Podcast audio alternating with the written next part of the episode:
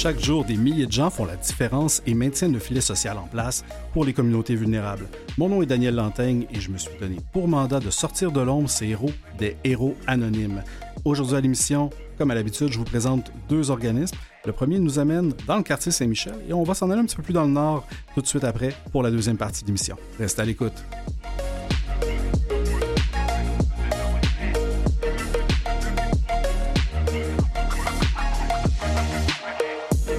Alors, bienvenue à cette nouvelle émission des Héros Anonymes.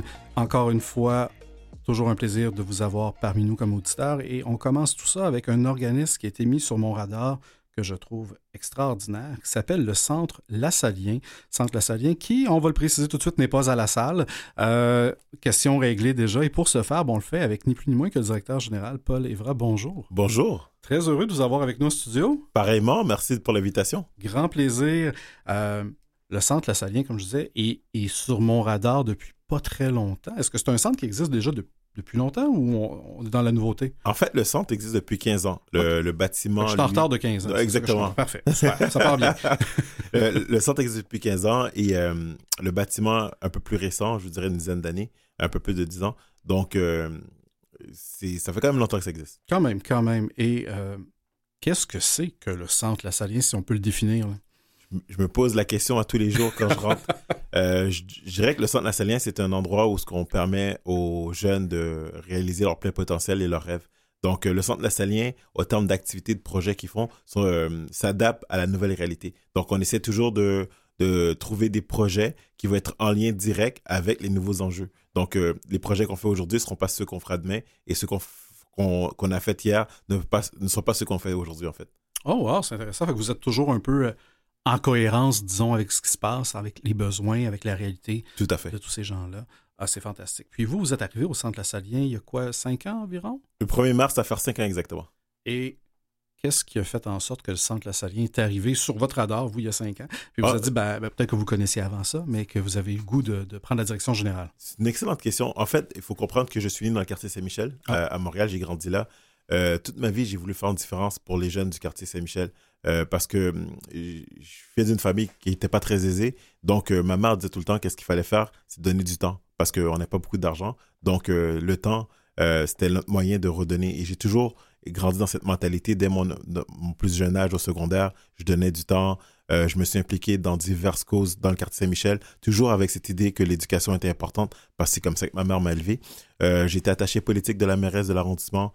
Euh, j'ai été le plus jeune commissaire scolaire à Saint-Michel euh, également. Donc, pour moi, c'était vraiment important de redonner du temps. Euh, ensuite, j'ai étudié en, politique et communication à l'Université Sherbrooke. J'ai continué à travailler. J'ai eu la chance de, de voyager. J'ai travaillé comme directeur général de la fondation de Didier Drogba en Côte d'Ivoire. Euh, puis j'ai, à ce moment-là, j'ai comme réalisé où je me suis dit, il me semble que j'ai pas terminé ce que je pouvais faire, ce que je pouvais donner à ce quartier-là qui m'a tant donné. Donc, euh, j'ai vu le poste euh, à Saint-Michel, centre Lassalien. J'ai appliqué et, et j'ai eu le poste. vous avez eu le poste. Ben... poste. ah, c'est extraordinaire. Clairement, vous avez, ben, vous êtes un homme qui a les valeurs aux bonnes places, mais votre mère aussi, puis, puis c'est tout un concept de famille. Et je pense que le, concept de famille à Saint-Michel est très, très fort. C'est des familles tissées serrées. Euh, ça reste un quartier qui, en 2023, a peut-être encore quelques enjeux socio-économiques, j'imagine? Tout à fait. Euh, disons que la pandémie euh, les a montrés encore plus pour tout, tout Montréal. Puis je voudrais que Saint-Michel, c'est un quartier de transition. Donc, les familles qui, qui viennent dans Saint-Michel régulièrement sont, sont de passage, mais toujours avec les mêmes conditions. Famille monoparentale, viennent d'arriver au Québec, euh, toutes des situations qui fait que les organismes vont rencontrer toujours les mêmes enjeux mmh. avec des différentes familles. Cependant, euh, le visage de la pauvreté a grandi euh, parce que l'inflation, parce que l'insécurité par rapport aux, aux, emplois, tout, tout, tout ça fait que aujourd'hui, on va accueillir des, des personnes qui, il y a 5-10 ans, ne seraient pas en situation de vulnérabilité.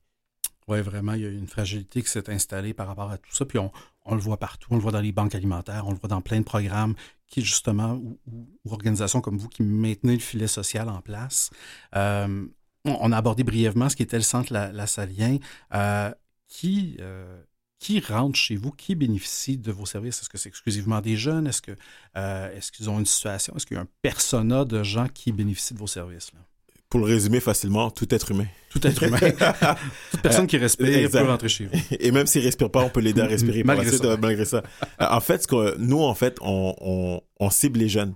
Euh, nous, c'est l'éducation. L'ADN de base du Centre Lassalien, c'est vraiment de trouver un moyen euh, d'éduquer en passant par le loisir, euh, le communautaire, le, le, sport. Peu importe, on veut éduquer.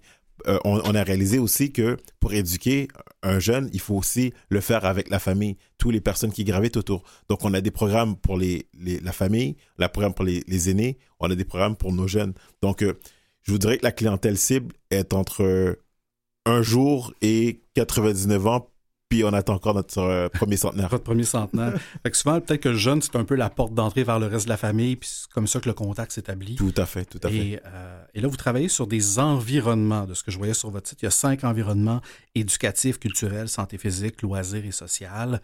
Euh, ça s'incarne comment, ça, dans le quotidien, dans, vos centres, dans votre centre? Pardon? Euh, en fait, quand on dit qu'on travaille sur les environnements, c'est que nous, notre, but, c'est de travailler sur l'éducation de façon transversale. Donc, euh, horizontale, transversale sur le jeune. Et pour y arriver, c'est par les environnements. C'est qu'on s'assure qu'on va aller toucher au niveau culturel, on va les toucher au niveau santé physique, on va les toucher au niveau social. Euh, en faisant ça, c'est nous, c'est comme notre, guide, notre ligne de conduite pour s'assurer que à chaque fois qu'on met des projets en, en branle, mais qu'on s'assure que on, touche à, le plus d'environnement possible. Euh, celui qui n'est pas présent encore sur le site Internet, c'est euh, au niveau de la santé, la santé mentale, mm. parce qu'on réalise de plus en plus qu'il y a des enjeux en lien avec la santé mentale. Je vous dirais que c'est vraiment plus un guide, les environnements, que, que vraiment une ligne de conduite stricte, en fait. Je comprends que ça vous amène dans une approche très holistique où ben, vous prenez les gens comme ils sont lorsqu'ils arrivent chez vous et vous les soutenez dans différentes sphères. Euh, et c'est c'est quoi, c'est des activités? Je pense qu'il y a des camps de jour aussi, je ne me trompe pas. On a plusieurs camps de jour. En fait, euh, je donnerais la liste des activités, euh, on donnerait pour 22 minutes. c'est ça. Euh, donc, je vous dirais que nous, notre, idée, c'est de, on prend en charge le jeune pour lui redonner, la reprise du pouvoir. Ça veut dire que quand les jeunes ils arrivent en situation de plus, plus vulnérable, on va l'accueillir beaucoup, mais notre but, c'est qu'il puisse voler de ses propres ailes. Donc, pour y arriver, c'est avec son champ d'intérêt à partir du moment qu'on trouve le, champ d'intérêt du jeune, puis qu'on peut l'accompagner, ben alors on lui permet ensuite de se déployer. Euh, j'ai envie de vous dire que oui, les camps de jour l'été, euh, pendant la semaine de relâche aussi, il y a des camps de jour. On a des activités euh, dans les parcs, on a des activités directement dans les écoles, on a des intervenants dans les écoles. C'est 80 employés qui, à chaque jour, mettent le jeune au centre de leurs actions pour voir comment ils préfèrent la différence, puis changer la trajectoire de vie des jeunes, en fait. Et, là, mon, oreille mathématique est arrivée sur le nombre de 80. Vous êtes 80 pour réussir à opérer, euh, à opérer ce centre-là et, à intervenir auprès de l'ensemble de ces personnes-là, si je comprends bien. Tout à fait. En, moyenne 80, je dirais l'été, on monte à 120 euh, du haut camp de jour. Euh, donc oui, environ. Ah, c'est une bonne équipe quand même. C'est, une bonne, c'est un bon défi de gestion. C'est une équipe de football. vraiment, vraiment, vraiment. Puis, ben, effectivement, je trouve, ça super intéressant, l'approche d'y aller par l'intérêt euh, l'intérêt de la personne qui se présente chez vous pour tisser ce lien de confiance-là, puis lui permettre, comme vous dites, de, de reprendre son, son pouvoir euh, à travers tout ça. C'est fantastique. Euh, est-ce qu'il y a au Centre La des, des, nouveaux projets, des futurs projets? Je pense que vous avez une, une nouvelle cuisine pour lutter contre l'insécurité alimentaire il y, a, il y a, un certain temps, parce que j'imagine que comme, comme partout, ben, l'insécurité alimentaire, elle a, elle a une croissance phénoménale et une croissance, c'est pas toujours positif. Là. Tout à fait. Euh, j'ai envie de vous dire que pour parler du, du, point de la cuisine, quand je suis arrivé au centre Astalien, j'ai créé une boîte de rêves et j'ai demandé aux jeunes de mettre leurs rêves pour le, le quartier, leurs rêves pour le, ah. le centre Astalien. Euh, puis moi, mon but, c'était que 100% des dons qu'on recevait allaient pour réaliser les rêves des jeunes. J'ai demandé au, comité qu'on a créé pour réaliser euh, les rêves des jeunes d'avoir une petite réglementation. Je veux pas payer de salaire. Je veux absolument réaliser le plus de rêves de jeunes.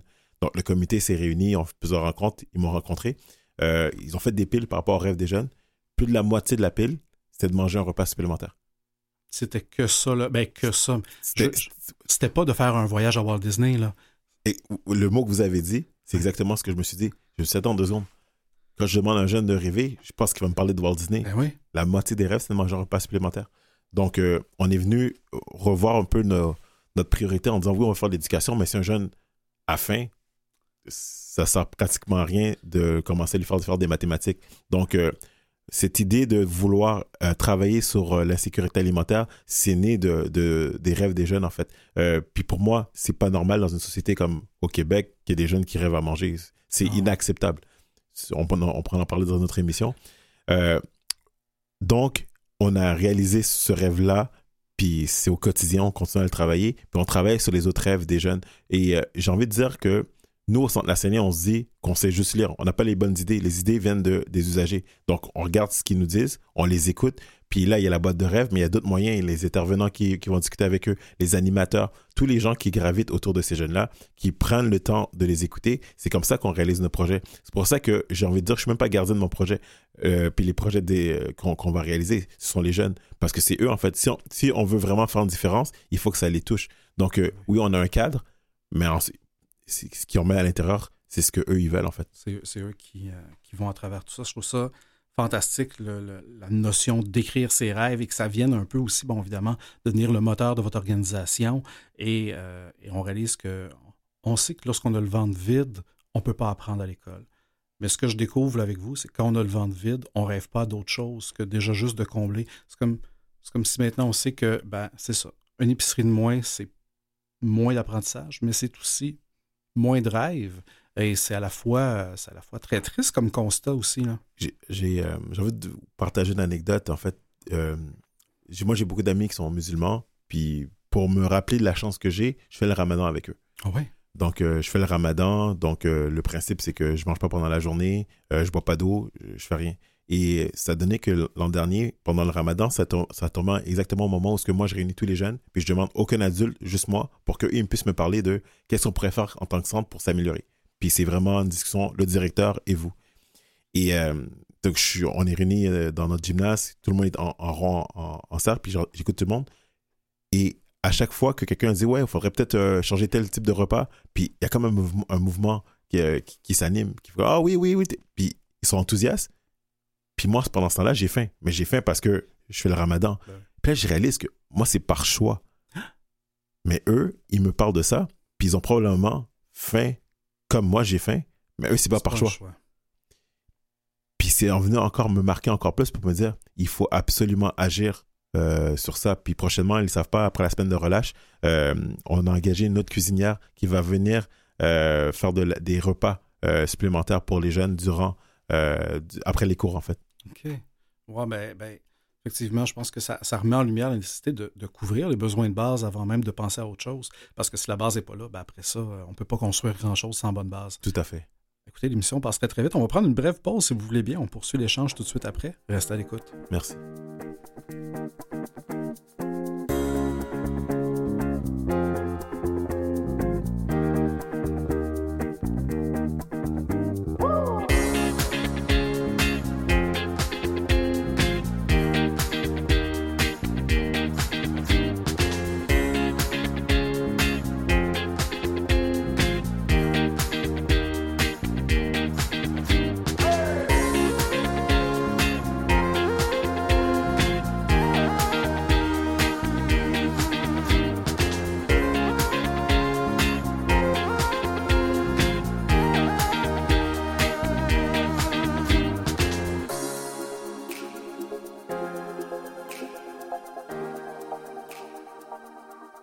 Et on est de retour au Héros Anonyme. On est toujours avec Paul Evra, qui est directeur général du Centre Lassalien.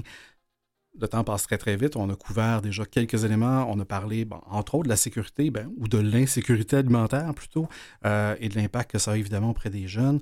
Vous avez euh, plein de belles initiatives, de programmes qui touchent autour de différents axes. Vous avez euh, métier d'urgence. Dites-moi en plus, je suis un peu curieux. D'accord. On a un programme qui est né pendant la, pandémie avec euh, l'affaire Floyd, euh, l'affaire George Floyd. Et euh, on, s'est réunis avec des policiers pour, pour voir comment on pourrait faire une différence, en fait. Parce que oui, il faut revendiquer, mais il faut, toujours trouver des moyens d'innover de, puis faire des différences. Puis on a comme réalisé qu'il y a une problématique, c'est que les, les, policiers puis les pompiers aussi, sont, les gens de la diversité ne se voient pas à travers eux parce qu'il en manque. Donc, on a créé un programme parascolaire euh, qui permettent à des jeunes qui veulent devenir policiers, pompiers, euh, ambulanciers, euh, de, de, de, les accompagner en fait. On les accompagne en éducation, on les accompagne au niveau du, du physique parce qu'il y a des entraînements physiques, on les accompagne pour le suivi avec le cégep. Donc, on a créé une première cohorte durant la pandémie avec une université pour pouvoir vraiment cadrer puis avoir des bons repères pour savoir si ce qu'on fait est bien fait. Mhm. Donc, la première cohorte est née et le programme de métier d'urgence aujourd'hui a fait des petits. On a une deuxième cohorte et là, on va pouvoir le répéter à travers euh, plusieurs écoles dans le quartier Saint-Michel, mais aussi à l'extérieur du quartier. Euh, je vous dirais que ce programme, euh, c'est encore une fois, on a entendu les jeunes aussi qui voulaient rentrer dans ces métiers-là, mais qui n'avaient pas les moyens parce qu'il y avait des freins en lien avec je mange pas trois repas par jour, ah donc on va leur aider par rapport à ça, parce que j'ai pas l'accompagnement scolaire suffisant, puis que j'ai pas aussi de modèles. De, là, il y a des modèles, il y a des policiers, il y a des ambulanciers, il y a des pompiers qui viennent les voir, qui sont des modèles pour eux. Donc, on a créé ce programme-là, puis j'ai envie de vous dire qu'aujourd'hui, j'ai espoir de, de voir un, des, un service de police qui me ressemble, qui ressemble à la communauté qu'elle dessert. Euh, on dit aujourd'hui que c'est une question de crédibilité. Donc, euh, si le service de police me ressemble, mais je vais y croire. Je vais croire à ce qui peut changer. Puis, on ne savait pas dire qu'il ne faut pas faire des erreurs. On fait tous des erreurs. Par contre, il y a cette, cette envie de, de croire que oui, on, est là pour vous servir puis travailler avec vous. Donc, euh, j'ai envie de vous dire que ce programme-là est né de cet espoir de, faire une différence dans, ces services de police, en fait. Je trouve ça euh, extraordinaire comme programme, comme service, ce que vous offrez, notamment, ben, évidemment, d'où c'est parti. Hein. Euh, on, se souvient du tragique événement et des trop tragiques événements, et aussi de se rappeler qu'on n'est pas dans peu importe la société, on n'est pas à l'abri de malheureusement tout ça. Et pour ces jeunes-là, probablement que les figures d'autorité, ben, ça doit, ça doit pas être évident de tisser un lien de confiance et, de leur donner effectivement une crédibilité avec, avec tout ce qui se passe. Euh, c'est une, une, initiative qui vaut, qui vaut la peine d'être saluée et d'être euh, mm. d'être encouragée certainement. Euh, parlant d'initiative, vous avez aussi un espace techno, hein, si j'ai bien aussi Exactement. espace techno, en fait, c'est pendant la pandémie, encore une fois, on a réalisé que les jeunes dans le quartier Michel avaient une fracture, il y avait une fracture numérique. Donc, euh, ils n'avaient pas accès à Internet, ils n'avaient pas accès aux ordinateurs. Euh, à un moment donné, on a dit tout le monde restait à la maison étudier, mais si tu n'as pas d'ordinateur ou pas d'Internet, ben c'est plus difficile d'étudier. Et une fois que je te donne Internet puis je te donne un ordinateur, tu sais pas comment l'utiliser. C'est comme donner un véhicule à quelqu'un qui ne sait pas conduire. Ouais, j'ai un véhicule, mais je sais toujours pas conduire. Fait que euh, on a vraiment travaillé pour initier les, les, jeunes à travailler la technologie. Et ce qu'on voulait faire, c'est pas initier la technologie actuelle, c'est d'aller plus loin en fait. Donc on, s'est doté de murs, d'un mur, d'un mur interactif, de casque VR, euh, de robotique pour apprendre à coder. Donc euh, on accueille des groupes, des classes et ils font des activités euh, en éducatif, mais à travers des jeux. Donc ce qui permet eux, ils s'amusent à travers la technologie. Donc ils sont pas ils, ils, vont, ils vont pas être surpris sur le marché du travail. Euh, moi, j'ai connu un jeune qui m'a dit qu'au cégep, j'ai complètement décroché parce que quand on a commencé les ordinateurs, moi, j'avais jamais fait ça. Fait que le professeur le prenait pour acquis. Donc, il y allait à la vitesse que tout le monde devait aller. Mais comme moi, au secondaire, puis quand j'ai grandi, j'ai pas connu ça. Donc, j'ai pas pu suivre le rythme. Donc, euh, nous, on veut réduire ces, ce, ce, ce, décalage. Donc, euh, c'est ça qu'Espace Techno fait aujourd'hui au centre de la Sanie. Ouais, écoutez, j'ai on a reçu il n'y a pas très longtemps à l'émission la Fondation La Clé, qui est la fondation de l'Office municipal d'habitation de Montréal.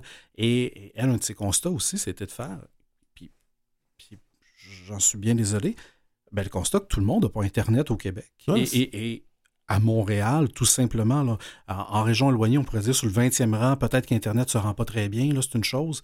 Mais de savoir qu'à Montréal, il y a des foyers qui n'ont pas Internet, et bien là, vous le disiez, pendant la pandémie, euh, l'école à la maison sur Internet, s'il n'y a pas d'Internet, pas d'ordinateur, ben là, on est en train de créer deux classes d'élèves, une qui évidemment va toujours devoir ramer un peu plus fort. Et ben, on, crée un beau terrain pour finalement favoriser le décrochage scolaire si, euh, si tout n'est pas en place. tout, à fait. Et on dit pas, euh, pas avoir d'ordinateur. S'il y a un seul ordinateur, puis euh, vous êtes cinq dans la famille. Bonne chance. Bonne chance, mais c'est ce qui se passe en fait. Aujourd'hui, ça devient un besoin essentiel. comme tout, il faut que tout individu ait, puisse avoir accès à un ordinateur, mais en même temps, que son, camarade ou sa soeur, son frère. Donc, euh, c'est ça qui est plus difficile. Ben, totalement. tant mieux si l'espace techno est là pour non seulement, ben, ben, déjà dans vos programmes, de permettre de, faire un rattrapage, mais aussi d'aller chercher d'autres compétences et, de développer peut-être une forme d'intérêt envers ces technologies-là. Vous parlez de vos casques de réalité virtuelle, bon, du codage et tout ça. Ben, peut-être que vous allez avoir des futurs grands programmeurs grâce à tout ça. Puis tant mieux. Tant mieux si ça, c'est ce qui va les accrocher aux études et, leur permettre de continuer. Tu sais, j'ai envie de dire, puis je le dis souvent, quelqu'un qui ne sait pas coder aujourd'hui, un jeune qui ne sait pas coder aujourd'hui, c'est comme un jeune qui ne sait pas lire. Euh, on, se dirige vers ça. Donc, euh, si on peut les aider à lire, c'est la nouvelle littérature. Donc, euh, on apprend le plus possible à le toucher puis à, travailler avec des programmes pour qu'ils apprennent à coder. Ben oui, certainement. Je pense que c'est un bon je vous vois beaucoup comme un, créateur de plein d'outils à mettre dans le coffre à outils de ces jeunes-là et aussi de ces familles-là par la bande parce que, parce que tout le monde en bénéficie, puis ça fait en sorte que c'est un quartier qui va, euh, qui va certainement toujours, toujours bénéficier de votre organisation et, s'améliorer dans ces conditions. Ce que je dis toujours à mon équipe, c'est qu'on ne pourra pas faire la course pour personne, en fait. La course, elle leur appartient. La seule chose qu'on peut faire, c'est de s'assurer qu'ils partent sur la même ligne de départ et qu'au milieu de la route, mais que le trou, qu'on les, qu'on les, qu'on les la, rivière qu'on a mis un pont. Donc, euh, c'est ça, en fait. Nous, on ne peut pas faire la course pour personne, mais on peut euh, s'assurer qu'il y a une certaine équité. Oui, vous enlevez des obstacles, certainement. Puis, j'ai trouvé ça extrêmement beau sur votre site. Il y a un objectif commun qui est de rendre heureux pour rendre meilleur. Euh, pour moi, je, pense que c'est c'est non seulement, oui, un très bel objectif d'organisation, mais aussi un bel objectif de société. Euh, et tant mieux si vous y contribuez, euh, certainement, oui, à Saint-Michel, mais probablement que ça fait des petits en dehors du quartier, euh, ce centre-là. si moi, là, je vous écoute, je trouve ça extraordinaire, je me dis, ben, qu'est-ce que je peux faire pour aider le centre La Salien? Comment je peux donner un coup de main? Vous disiez, vous très jeune, dans vos valeurs, ben, vous disiez, ben, nous, on n'a pas nécessairement d'argent, mais on peut redonner du temps. Euh, alors, à ceux qui ont peut-être de l'argent et qui ont peut-être du temps, comment ils peuvent vous aider? Euh, j'ai envie de vous dire de, de, de faire comme nous, on faisait à l'époque, c'est d'aider ce qui est autour de toi. Parce que si tout, tout le monde commence à aider ce qui est autour d'eux, mais ben, on va faire une différence. Donc, euh, oui, le centre La Salien, mais tous les organismes qui font une action près, près de chez vous, en fait.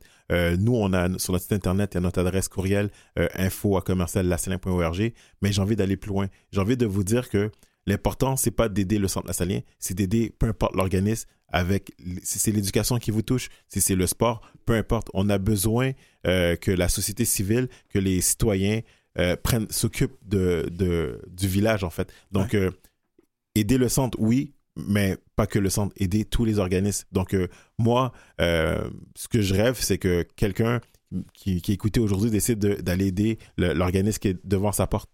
Ben, tout à fait. L'appel est lancé, en tout cas, puis c'est un, un, très bel appel euh, de s'impliquer dans sa communauté, de redonner à ce qui touche. Et, et ben, tant mieux si jamais c'est le centre salien, mais si c'est un autre organisme, c'est pas plus grave que ça, tant mieux. il y a beaucoup d'opportunités de s'impliquer, il n'en manque pas certainement.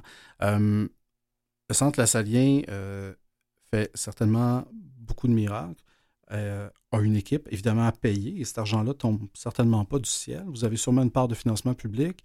Euh, comment vous réussissez année après année à soutenir cette mission-là, financièrement parlant? C'est ben grâce à l'émission comme aujourd'hui où on peut porter la voix pour montrer qu'est-ce qu'on fait. C'est grâce au financement public, c'est grâce à des donateurs. Euh, c'est toujours à refaire. Euh, si j'ai un appel à faire, c'est qu'il faudrait commencer à permettre aux organismes d'être financés à la mission. Euh, parce que souvent, nous, notre modèle d'affaires fonctionne par c'est quoi le rêve des jeunes, on l'encadre, puis on le fait. Mais le fonctionnaire qui me demande de remplir une réduction de compte, c'est pas comme ça que ça fonctionne. On essaie de garder ce modèle, ce modèle parce que c'est comme ça qu'on voit qu'on a un impact, qu'on fait une différence, parce que ça vient de eux. Le par eux, pour eux, c'est hyper important pour le centre. Donc, euh, j'ai envie de vous dire que nous, on réussit euh, grâce à, la communication qu'on a, grâce à l'équipe qui travaille vraiment, vraiment fort. Mais pendant que cette équipe-là travaille fort pour faire ça, ils ne sont pas sur le terrain. Donc, moi, j'ai envie vraiment que les, les gouvernements laissent les personnes travailler sur le terrain, financer les missions, accompagnez-nous, comprenez les missions, donnez-nous des outils, mais financez les missions, en fait. Ben, tout à fait, parce que le, vous prêchez un converti de financement de mission d'organisme pour être dans ce domaine-là. Mais évidemment, parce que le financement par projet, c'est beau, mais tout ne rentre pas dans un projet et tout n'a pas une date de début, une date de fin. Ce que vous faites, c'est que vous prenez les gens comme ils arrivent, puis vous les gardez en continu tout aussi longtemps qu'ils ont besoin, puis qu'ils ont le goût euh, de, euh, de, bénéficier du centre. Donc, euh, tout ça, ça ne rentre pas toujours dans des boîtes. Et les boîtes, ben, ça demande beaucoup de travail administratif pour expliquer ce qu'on va faire avec l'argent, ce qu'on est en train de faire et ce qu'on a fait pour peut-être espérer avoir un autre don. alors, alors, le financement à la mission ben, rend les organisations, je dirais, donne un peu plus d'oxygène. Ça fait en sorte que les gens ben, fond ce pourquoi on aimerait qu'ils soient là, c'est-à-dire bien évidemment soutenir, soutenir les communautés. c'est quoi vos grands défis comme organisation en 2023? Wow, c'est une excellente question. J'ai envie de dire, comme tout le monde, c'est tous les nouveaux enjeux, toutes les nouvelles problématiques à laquelle on va faire face, mais qu'on n'a pas nécessairement les outils. On parle beaucoup de santé mentale, on ne s'improvise pas. On ne s'improvise pas euh, en lien avec les enjeux de santé mentale. Euh, je vous dirais que les plus grands défis, c'est que les problématiques, ils arrivent en même temps qu'on les découvre, puis qu'on doit y répondre, parce que les gens se rentrent à la maison quand ils rentrent au centre de la puis il faut comme, comment peuvent nous aider? Puis on ne le sait pas, mais on va le découvrir ensemble. Donc, euh, je pense que c'est le plus grand défi, mais pour toute la, société québécoise. Ah ben, ben, certainement. Puis pense que c'est pas très compliqué. Quelqu'un qui a besoin ou qui a l'intérêt ou qui a une curiosité pour le centre assaillant peut se présenter chez vous, aller sur votre site.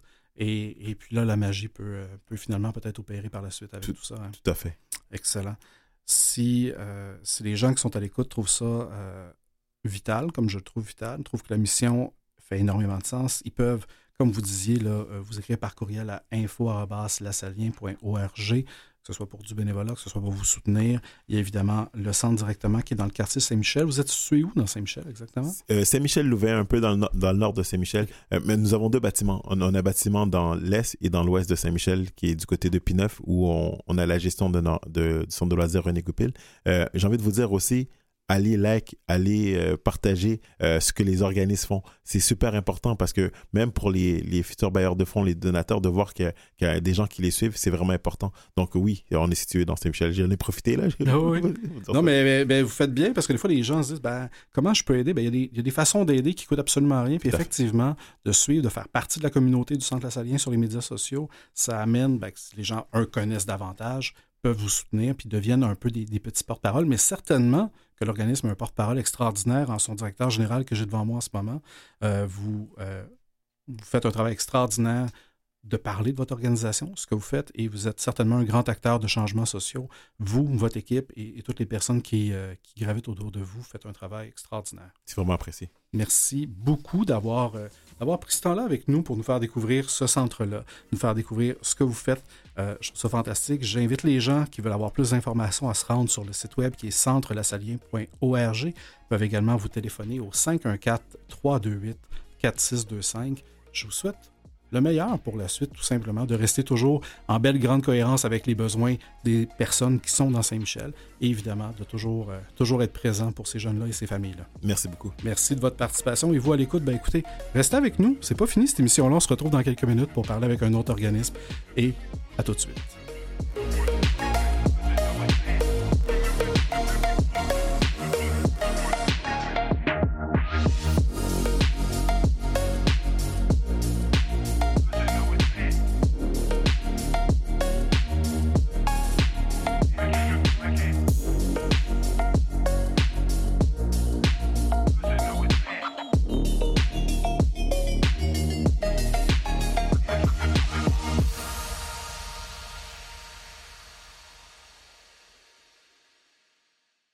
Vous écoutez Les Héros Anonymes avec Daniel Lantaigne.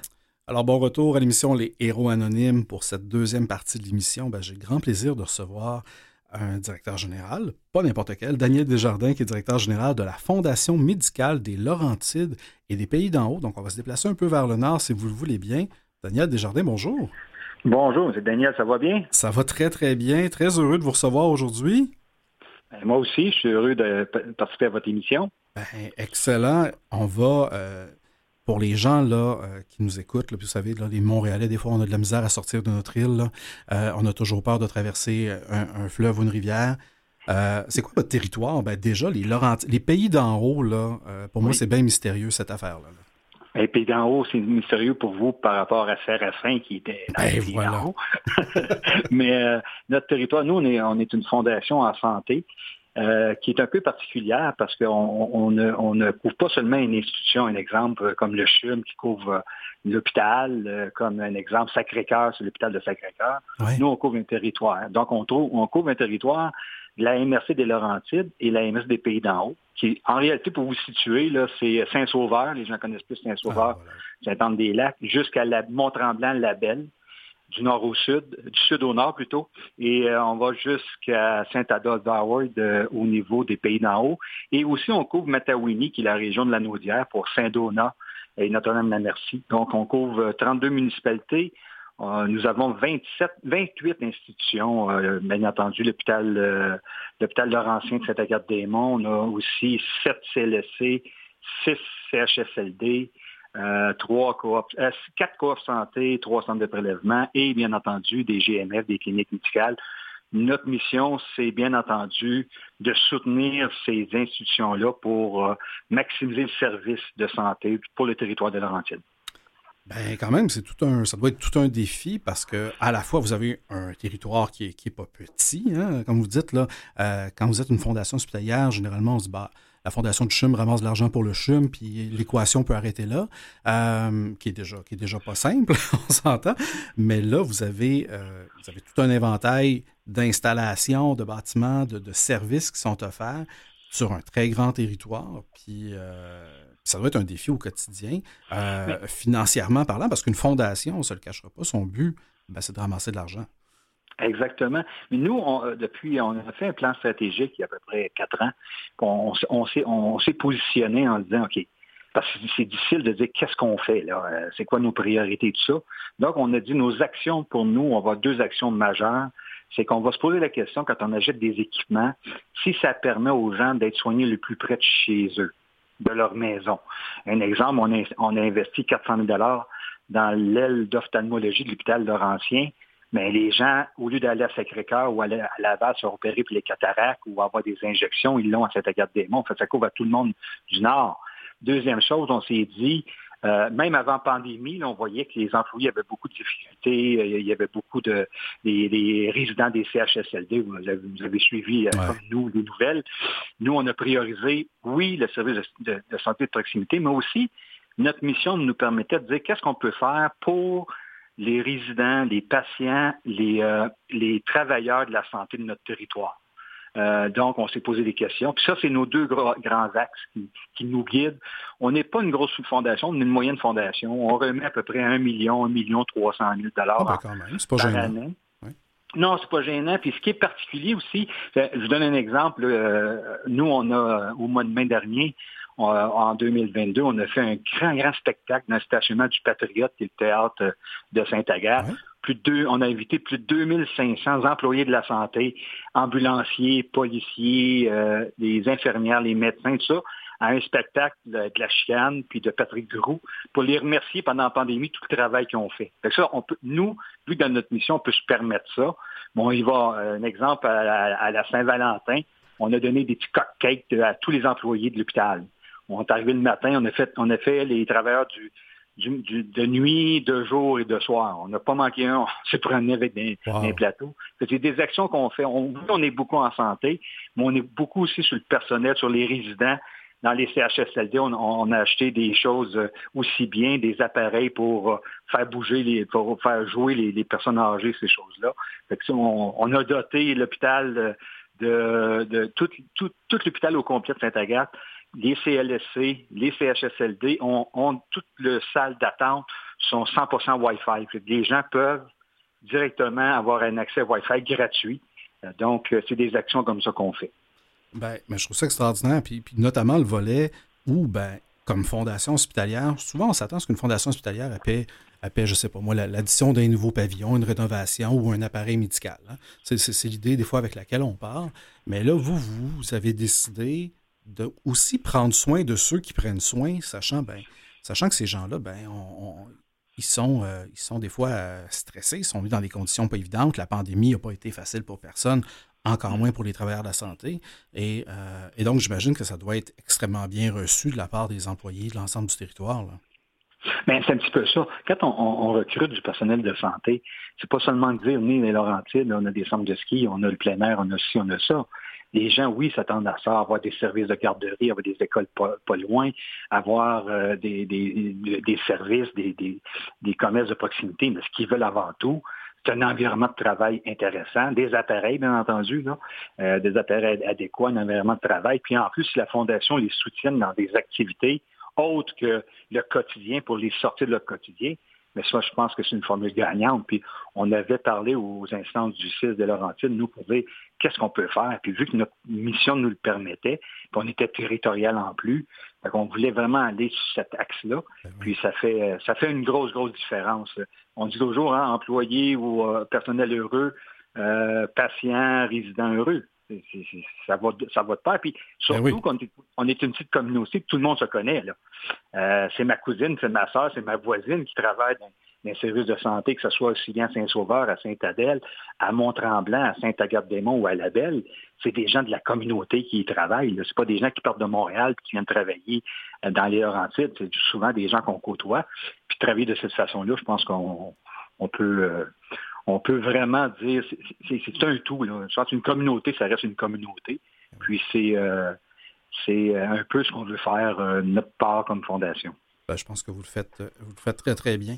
Euh, il y a un autre élément qui ne m'apparaît pas nécessairement toujours standard, comme dans, dans les autres fondations hospitalières, euh, si je ne me trompe pas, et, c'est bien possible, quoique c'est très rare, euh, je comprends que vous avez fait une acquisition en 2018 d'une clinique qui est devenue centre médical des pays d'en haut, qui, est un centre qui appartient à la fondation.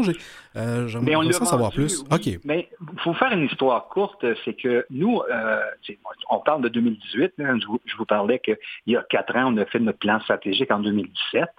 Euh, ce qu'on s'est aperçu qu'on a dit, le service de, santé de proximité, c'était le, numéro un de nos, de nos objectifs pour les cinq prochaines années. En même temps, six mois après, euh, la clinique médicale de Saint-Adèle, pour vous dire, la population de Saint-Adèle, c'est au nord de Saint-Jérôme, c'est la ville la plus populeuse de Laurentides. C'est près de 15 000 habitants ah à l'année. Ah oui, à l'année, c'est ça. 15 000 habitants, c'est les morts du soir de novembre. c'est pas juste les touristiques, là. c'est les gens qui ont une adresse qui vivent dans Laurentides. Parce que comme Mont-Tremblant, c'est à peu près 12 000 de population, mais les week-ends, c'est 25-30 000 de population avec les résidences secondaires. Et puis, la seule clinique de Saint-Adèle à l'époque, les médecins euh, vieillissaient. Puis, euh, ça faisait 42 ans qu'ils étaient en opération, ils voulaient prendre leur retraite. Puis, ils, avaient, nous ont dit, regardez, euh, si on y la fondation, on dit, si vous avez une solution, nous, on, les médecins qui sont là présentement, il y en avait trois, euh, sont pas euh, sont pas prêts à prendre la relève. Nous, on est rendu en retraite, 70, 68, 75 ans. Euh, on va fermer, mais c'était 15 000 patients qui devenaient orphelins dans la plus grosse ville de notre territoire. Puis nous, on a dit, faut, il faut vraiment que les bottines, on ne peut pas dire aux gens, on veut un service de proximité, puis laisser fermer cette clinique-là. Parce qu'on a fait, on, a fait un offre pour acheter la on a acheté la bâtisse, on a acheté la clinique. Et puis, euh, je peux vous dire, Daniel, je me suis fait, euh, j'ai commencé à gérer une clinique médicale. Wow! C'était peut-être pas dans le contrat au départ, hein, ça?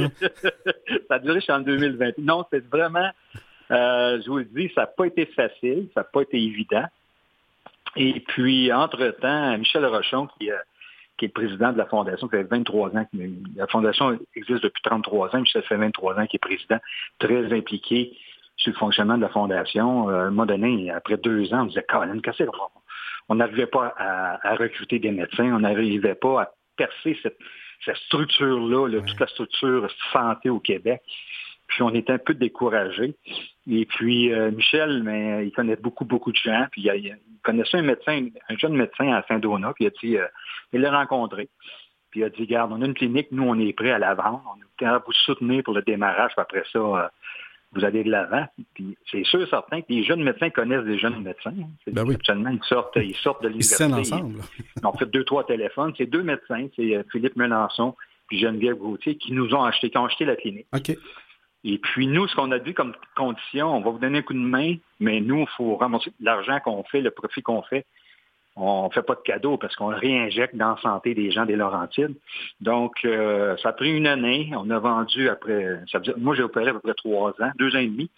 Et puis, euh, ce qui était, ce qui était formidable, puis je remercie Petit Jésus, c'est qu'on a signé le 5 janvier 2020 ou 2021, là, je parle peut-être 2020, suite avant la pandémie. Là. Euh, nous, le 13 mars, vous vous souvenez, après la après la, l'arrêt scolaire, la relâche scolaire, on a tombé en pandémie, les écoles fermées, tout ça. Mais nous, moi, j'aurais pas été capable de, gérer ça, mais eux, des médecins, l'ont géré, on les a soutenus. Ils nous ont tout acheté au complet. on a fait 500, près de 550 000 de profit qu'on a réinjecté à la, la santé. Puis maintenant, je peux vous dire, il, reste à peu près 3 000 patients orphelins sur le, lot. Et je pense que les recrutent des médecins, ça va super bien. Ça, c'est notre réussite. Nous, ce qui est important, on voulait sauver la clinique. Ben on l'aurait sauvé à perte s'il fallait. On aurait pu mettre de l'argent dedans, mais non, on l'a sauvé. Puis en plus, on a fait des sous qu'on réinvestit dans, dans la fondation. C'est un peu notre façon. On travaille ça comme si on travaillerait une business, mais le principal, c'est la santé des gens de Laurentides. Ben oui, ça, parce qu'ultimement, ben, ça bénéficie à, tous les, à tous les citoyens qui ont besoin des services de santé. Fait que c'est un, un, excellent euh, c'est un excellent sauvetage, je vous dire, qui était très profitable, mais qui, vous a probablement là, euh, donné deux, trois cheveux gris à gérer une clinique. Mais, euh, mais tant mieux, tant mieux pour la suite et, la fin de l'histoire de tout ça, qui fait en sorte qu'il y a un centre médical qui est là et qui fonctionne et qu'il y a des médecins. je pense que c'est fantastique que ça a, été, ça a été mis en place. Exactement. Puis ce qui est particulier aussi, je peux vous dire, c'est que nous, nos, nos, bureaux ne sont pas à l'hôpital. Vu qu'on a un territoire, nos bureaux, il y a 16 euh, ans, la Fondation a acheté, moi ça fait 7 ans que je suis là, ont acheté une, église. Il y avait deux églises à Saint-Agathe-des-Monts. Ils ont acheté l'église de Fatima pour les gens du. C'est une église qui il y avait presque plus de messe, qui avait euh, qui était quand même en bonne condition. Une église qui, a aujourd'hui à peu près 68 ans d'existence. Mm-hmm. Et puis, euh, la Fondation l'a acheté il y a 16 ans. Euh, et puis, euh, l'évêché avait fait un super bon prix. Là. ça nous coûte 15 000 par année pendant, pendant 20 ans pour 300 000 Il nous reste trois ans à payer, puis elle va à nous. Et puis... Euh, c'est un bon deal, je pense. Oui, c'est un maudit bon deal parce que en évaluation municipale, je pense qu'on est près d'un million avec les terrains. On a beaucoup de terrains en arrière. Et puis, euh, à l'époque, euh, j'étais à la Chambre de commerce, puis Michel Rochard m'avait demandé, veux-tu siéger sur le comité pour faire l'acquisition de, l'église? Je ne travaillais pas en fondation. Et puis, c'est Michel qui a eu l'idée, on, se posait la question, est-ce qu'on fait une salle communautaire? On fait les bureaux, bien entendu, de la fondation de ben l'église. Hein? Mais qu'est-ce qu'on fait une salle communautaire. Puis Michel avait eu l'idée de, de faire euh, un peu un, bazar, comme un magasin de deuxième vie, comme Renaissance un petit peu. Ah, je vois où vous allez là, comme ça, avec les trésors de la Fondation. Si vous le voulez bien, on va prendre une petite pause, puis on va en parler justement des trésors de la Fondation tout de suite après.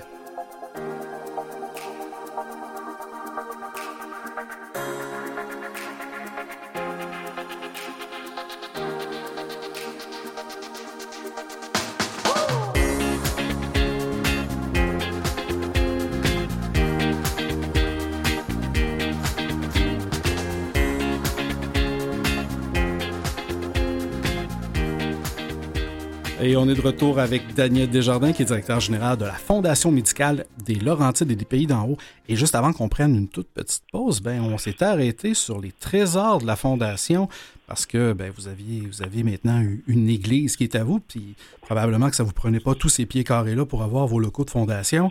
Alors, ben, d'où, euh, comment, comment ça a pris forme et, et qu'est-ce que c'est que ces trésors-là de la Fondation?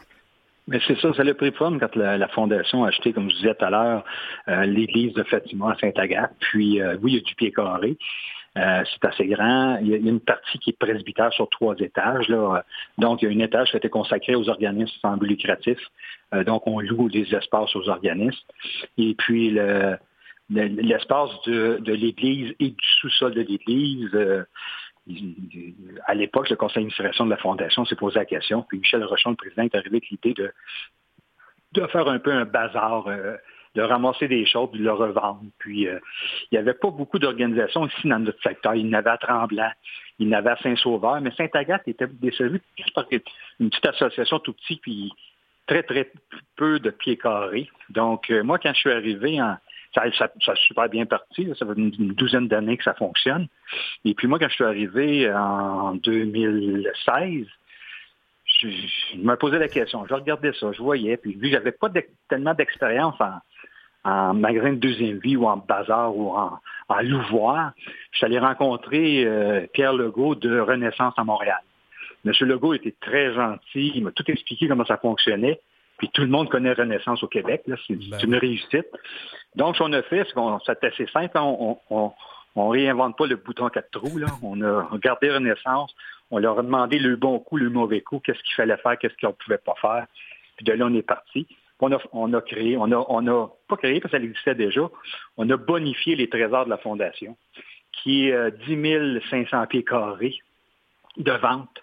Euh, de là, je vous donne un exemple, on a 4 500 pieds, c'est du linge, c'est des appareils électroniques, c'est des disques, c'est des livres, euh, c'est linge enfant, homme, c'est la coutellerie, c'est la, la vaisselle et tout ça. Ça, sur le premier étage de l'église. Le sous-sol, c'est réservé qu'à des meubles usagés de toutes sortes. Et ce qui est bien là-dedans, c'est que vu, que nous, on ne paye rien, on n'achète rien, c'est tout donné et on revend. Donc, ça fait partie intégrante de la fondation. Les trésors font partie de la fondation. Puis ça nous permet, un exemple cette année, là, nous, c'est cette année, 31 décembre, en 2022, mais on a payé tous nos frais fixes, chauffage, électricité, salaire, euh, entretien, etc. Puis on a, on a eu un surplus de, de 455 000 qu'on a réinjecté à la santé.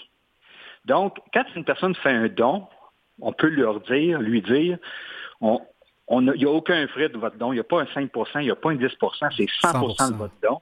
On peut dire aussi au donateur, vous choisissez où vous voulez le donner. Il y a des gens qui aiment ça donner un exemple à l'unité de naissance, parce que la maman l'a accouché. Il y en a d'autres qui c'est des soins palliatifs, parce qu'on a perdu une personne qui est décédée aux soins palliatifs. Il y a un autre qui dit, mais moi, l'urgence, parce que j'ai eu un bon service à l'urgence, ou, dans une clinique, comme la clinique de Saint-Adèle ou de Mont-Tremblant ou les cliniques de Saint-Agathe, les gens choisissent à quel endroit. Puis nous, vu qu'il n'y a pas de frais de, service, on, dirige directement l'argent où les gens veulent. Wow. En tout cas, vous êtes euh, vous êtes certainement un excellent directeur général. Vous avez eu à diriger une clinique médicale. Vous avez eu à diriger, ben, encore aujourd'hui, euh, le magasin de seconde vie, les trésors de la Fondation. Vous êtes euh, quasiment le goût de vous donner euh, les cordons de la bourse du ministère des Finances. vous, avez, probablement une recette extraordinaire là-dessus. ça fait déjà sept ans que vous êtes directeur général de cette fondation-là. Qu'est-ce qui, ben, qu'est-ce qui, un, a mis cette fondation-là sur votre route? Faites en sorte que vous avez vécu toutes ces expériences extraordinaires de différentes gestions et que vous êtes encore là sept ans plus tard? Mais là-dessus, ce qui est important, c'est s'entourer. Je ne fais pas ça seul. Euh, j'ai Caroline Richer qui s'occupe des trésors, la directrice des trésors. J'ai une équipe au niveau de la permanence ici. Euh, le conseil d'administration est très, très présent. Je pense que c'est un travail d'équipe. Moi, en réalité, je suis chef d'orchestre de l'orchestre. Mais si j'ai pas d'orchestre ou si j'ai des, musiciens qui jouent faux, je ne pourrais jamais réussir ça. Puis partout où je suis allé, moi, je suis un gestionnaire de carrière. C'est comme ça que je l'ai appliqué. C'est que ici au Trésor, je, vous donne un exemple. On, a, des, on appelle ça des cloches, donc des gros containers un peu partout installés pour que les gens mettent, leur linge dedans. Mais j'arrive tout juste d'aller dans VD1 avec un camion parce que j'ai un employé qui ne pouvait, pas le faire, un petit peu en retard. Je dis, ah, je vais prendre le camion, je vais y aller. Il faut participer comme gestionnaire dans toutes les sphères du travail. Comme ça, tu donnes l'exemple, puis tu es là, bien entouré, donnant l'exemple. C'est une réussite. Là. Ah ben, J'espère qu'il y en a qui vous ont entendu. Euh, et quand vous donnez un coup de main à l'équipe, est-ce que vous êtes une grosse équipe pour couvrir l'ensemble de ce territoire-là? Bien, au niveau de la, permanence de la Fondation, nous sommes trois. Que trois pour... Euh, que trois, oui, exactement. Pour les trésors de la Fondation, nous avons 13 employés permanents, plus 35 bénévoles. On joue entre 35 et 50 bénévoles. Et puis, ça, c'est un petit peu particulier. On, se posait toujours la question, 10, 500 pieds carrés, comment est-ce qu'on gère ça avec des bénévoles, des employés? Comment est-ce qu'on le fait? Et puis, on a décidé, euh, il, y a, six ans à peu près, on a dit, OK, parfait. On va engager des gens parce que ça prend des gens permanents. Puis la différence entre un bénévole et un employé, c'est que l'employé, il faut qu'il travaille minimalement trois jours semaine, 7 heures, 7 heures par jour pour 21 heures. C'est nous qui décidons ce qu'il fait. Un exemple, moi, tu, vas trier, tu vas ramasser des choses. Un bénévole, il choisit le nombre d'heures, il choisit la journée, il choisit avec qui qui va être bénévole. Un exemple, nous avons ici trois sœurs qui viennent le jeudi avant-midi de 8 heures à midi. C'est leur sortie. Euh, c'est leur sortie, ils viennent, eux, ils font du tri. Elles font du tri, puis ils ont du plaisir, puis tout ça, puis ça, c'est aussi intéressant. Ah. Il, y a des, il y a une bénévole qui vient trois jours semaine, à peu près cinq heures par jour. Elle, c'est les livres. Elle veut faire que les livres. Bon. elle s'occupe de la bibliothèque, elle arrange ça, elle est heureuse, c'est une personne retraitée. Puis il y a des gens, il y a des gens qui nous disent, ah, j'ai fait un, mettons, six, sept mois que je suis bénévole, j'aimerais ça faire euh, être employé. Caroline la, rencontre, elle lui dit, OK, qu'est-ce que tu veux faire? Voici ce que j'ai besoin. Est-ce que ça convient? Parfait, oui, on va là-dessus. Puis ça, tout le monde travaille ensemble. Puis bien entendu, nous, on, on lui fait toujours euh, deux, trois fêtes par année. Le temps des fêtes, on fait un gros, gros party. Comme là, c'est le temps des sucres. La semaine prochaine ou l'autre semaine, on va aller un mercredi après-midi, on va aller dans une cabane à sucre. Ah. On les gâte là-dessus. Je pense que c'est important, surtout dans une pénurie de ben personnel comme nous présentement. Euh, je peux vous dire qu'on ne perd pas d'employés. Ah ben j'en doute pas, parce que clairement, vous avez vous avez la bonne recette pour prendre soin à la fois de votre monde dans la fondation, bénévole, employé, euh, le magasin également, mais aussi prendre soin, comme on le disait en début d'entrevue, ben, des gens qui travaillent dans le réseau de la santé. Vous avez très, très bien compris l'importance de prendre soin du monde, puis ça fait en sorte ben, que clairement, vous ne perdez pas vos gens.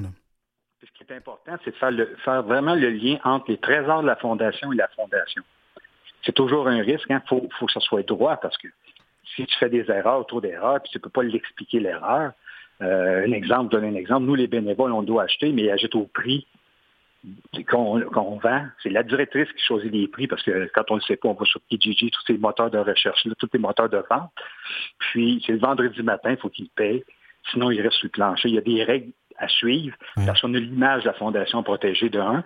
Mais de l'autre côté, c'est tellement de fun parce que les gens disent Hey, un peu, au lieu de donner à Pierre Jean-Jacques mon, mon set de vaisselle ou ma, lave-vaisselle, me donner la fondation, je vais faire des sous pour la santé. Ben oui. Puis versa, c'est là-dessus qu'on a réussi, je pense. C'était le plus gros défi à faire.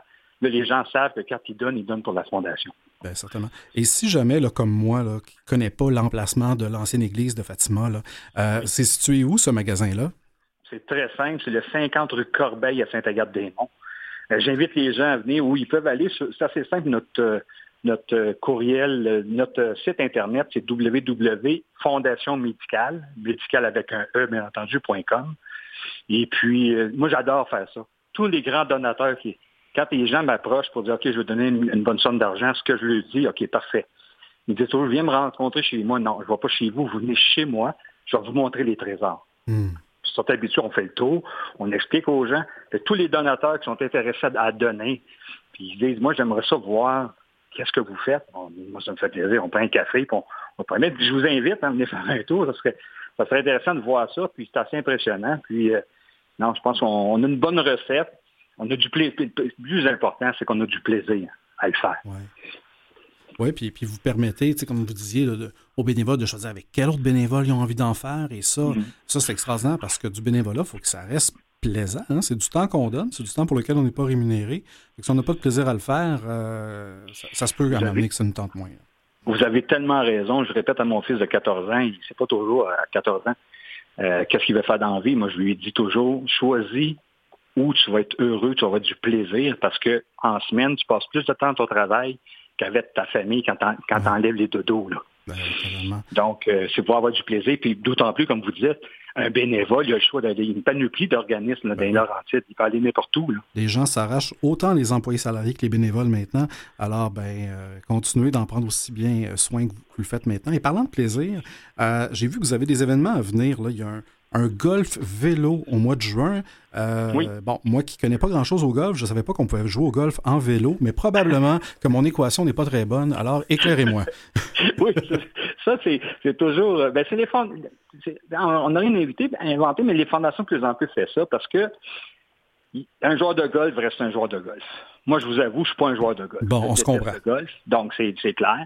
Mais je suis un gars qui va faire du vélo. Je suis un gars, puis à un moment donné, on s'est dit, pourquoi qu'on n'irait pas chercher notre clientèle qu'il y a des gens qui jouent au vélo, puis, euh, puis qui vont euh, jouer, des joueurs de golf, ça reste un joueur de golf. Puis, bien entendu, toutes les causes sont bonnes. Nous, on voulait chercher un créneau qui est un petit peu plus on, est pas mal le billet qui se vend le plus cher dans les Laurentides, là, euh, à 300 dollars pour le golf, 250 dollars pour le, vélo. Mais on joue sur des terrains comme là, c'est au Maître à Mont-Tremblant. C'est un club Link qui est une signature au Québec. C'est un club privé que les gens ne peuvent pas aller jouer. Donc, euh, juste, juste l'adhésion pour jouer sur le golf, c'est 25 000 par année. Ah, ben finalement, c'est abordable, même si vous êtes un événement, un des plus chers. oui, c'est ça. Mais là, de là, ce qui est intéressant, c'est qu'on on, on, fait, on fait une, année au maître. L'autre année, c'est au Belmoral à, à Mornight, qui est un autre club privé. Pourquoi qu'on le fait là? Puis le Belmoral, même, c'est le propriétaire, M. Léger, il a son tournoi à lui, puis le tournoi de la Fondation, il n'a pas d'autre parce que les, membres ne veulent pas de deux, trois fondations, à deux, trois tournois, dix tournois par année. Ce qu'on fait le 12, le 12 juin, c'est que les gens s'inscrivent à l'avance.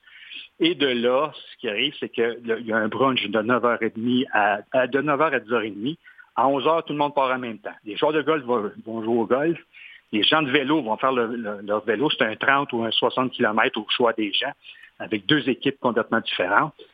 Les vélos reviennent à 16 heures parce qu'ils vont prendre une douche, bien entendu.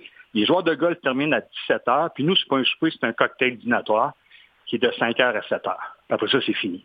Bon. La formule est simple mais efficace, puis elle permet d'aller chercher des gens qui, selon leurs différents intérêts, euh, c'est comme vous dites, vous n'avez peut-être pas nécessairement rien réinventé, mais le concept est extraordinaire, puis il vous permet de vous promener dans la région. Je trouve ça euh, fantastique. Écoutez, je, le temps a passé très, très vite, Daniel Desjardins. On a parlé, bon, évidemment, de la fondation qui, couvre très, très large, qui couvre finalement tout ce qui est soins de santé euh, et même services sociaux dans le territoire. le trésor de la fondation, évidemment, euh, vos événements qui sont à venir. On a noté celui-là qui s'en vient euh, un peu plus tard au mois de juin. Il y a un souper de la Fondation en octobre. On peut trouver toutes ces informations-là sur votre site web qui est fondationmédicale.com. Pas plus compliqué que ça. Euh, on peut évidemment aussi vous appeler au 819-323-4565 si on veut plus d'informations. Daniel Desjardins, merci beaucoup pour ce temps-là qui a passé, encore une fois, beaucoup trop vite. Ben, merci beaucoup. Un gros, gros merci. Merci à votre auditoire. Merci à votre équipe de m'avoir invité. Ça fait toujours plaisir de vous parler. Ben, c'est un grand plaisir. Parlant d'équipe, merci beaucoup à Mathieu Tessier qui est à la mise en onde, Catherine Bourderon à la recherche. Et vous, évidemment, aussi, je vous remercie qui êtes à l'écoute et que vous êtes arrêté sur notre émission Les Héros Anonymes. Merci d'avoir pris le temps de découvrir ces deux organismes. C'est toujours un grand plaisir de les mettre de l'avant. Et si jamais vous voulez les soutenir ou en bénéficier, n'hésitez pas à les contacter. Alors, quoi qu'il en soit, moi, je vous donne assurément rendez-vous la semaine prochaine, même heure, même poste. Il me fera plaisir de vous faire découvrir encore une fois deux autres héros anonymes. Bonne semaine.